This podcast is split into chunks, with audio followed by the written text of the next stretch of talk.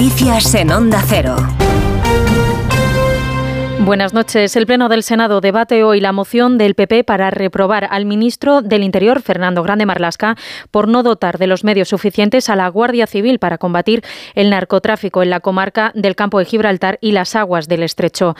Insta también al Gobierno a conceder el más alto reconocimiento posible a las víctimas mortales y heridos en actos de servicio y adoptar medidas y protocolos de actuación contra el crimen en la zona. El ministro del Interior, Grande Marlasca, ha negado las acusaciones que se han hecho sobre que su departamento diera instrucciones para que los guardias civiles no acudieran a los homenajes a sus compañeros asesinados en Barbate. También ha reconocido que la toma de decisiones en la tragedia de Barbate se está revisando y que los medios policiales nunca son suficientes y hay mucho margen de mejora. Si algún mando de la Guardia Civil estableció en qué momento los agentes debían estar en su sitio u otro, a mí sus decisiones inicialmente me parecen acertadas. La Guardia Civil trató, como siempre, de cumplir con su deber. Estamos estudiando lo que pasó y si hubiera que tomar medidas, no se preocupen, se tomarán las medidas.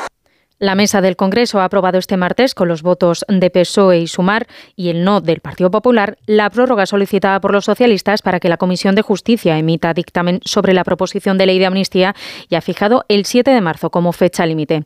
El Gobierno da por hecho que la ley de amnistía va a salir finalmente adelante y no contempla otro escenario a pesar de que todavía no ha cerrado un acuerdo con Junts. Además, Moncloa está evitando hacer una lectura nacional del desplome del PSOE en las elecciones gallegas de este fin de semana. El Gobierno sostiene que las elecciones autonómicas no han sido una segunda vuelta de nada y que la lectura de los resultados de las urnas debe hacerse en clave territorial. Ignacio Jarillo. El PSOE hace análisis de la debacle gallega un día más y ya empiezan a asomar los primeros mensajes oficiales que, aunque tibios, tienen el eco de la autocrítica, del lamento por parecer un partido demasiado cercano a los soberanismos, decía Pachi López esta mañana en el Congreso. Tenemos que demostrar que el cambio somos nosotros, que el cambio no es nacionalista. Y desde la tribuna de los medios, los otros mensajes no oficiales, más duros, de una voz que asoma sin complejos, por ejemplo, desde Madrid, la del socialista Juan Lobato, que advierte en más de uno que toca reconocer que, como le pasó a él, así Hacer la reflexión que no hicimos en mayo porque se convocaron unas elecciones generales y, no dio tiempo,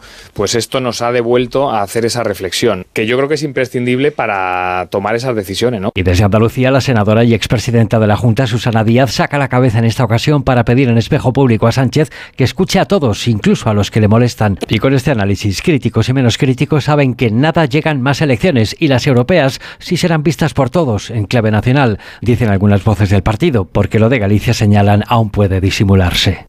El rey Felipe VI ha visitado este martes el cuartel general de la OTAN para mostrar el compromiso firme y continuado de España con la organización. Esta visita se produce cuando están a punto de cumplirse dos años del inicio de la guerra de Ucrania y con debates abiertos sobre el apoyo a Kiev y el gasto en defensa. Corresponsal en Bruselas, Jacobo de Regoyos. A las puertas del segundo aniversario del inicio de la guerra de Ucrania, Felipe VI ha reafirmado el compromiso libre y continuado de España con la OTAN y su condición de aliado fiable y responsable vestido con el uniforme de capital general de la Armada, acompañado de la ministra de Defensa y también del nuevo jefe de la Casa del Rey, Camilo Vilarino, que se estrenaba en el puesto, mantuvo varias reuniones a puerta cerrada y condecoró al comandante del mando supremo de la OTAN en Europa, el general norteamericano Christopher Cavoli, con la Gran Cruz al Mérito Naval. Y ha llegado a nuestro país el primer medicamento indicado para prevenir y tratar las crisis de migraña, una enfermedad neurológica que sufren en España más de 4 millones de personas. Belén Gómez del Pino. Es el primer tratamiento que, además de actuar sobre las crisis, minimizándolas, sirve para prevenirlas, reduciendo la frecuencia y la intensidad. Y aunque está financiado por el Sistema Nacional de Salud, solo podrán beneficiarse los pacientes agudos con entre 8 y 14 crisis al mes, con tres fracasos de tratamientos previos y siempre bajo prescripción de un neurólogo y con dispensación hospitalaria. El resto de pacientes pueden optar al tratamiento con receta médica y de venta en farmacia comunitaria con un coste superior a los 200 euros. En España hay 4 millones de pacientes con episodios de migraña. Y en la actualidad deportiva, en tenis, el murciano Carlos Alcaraz, número 2 del mundo, ha abandonado el abierto de Río de Janeiro cuando disputaba su primer partido en el torneo, tras torcerse un tobillo en el segundo punto del partido con el brasileño Tiago Monteiro. Eso ha sido todo por ahora. Más información a las 5, a las 4 en Canarias. Síguenos por internet en ondacero.es.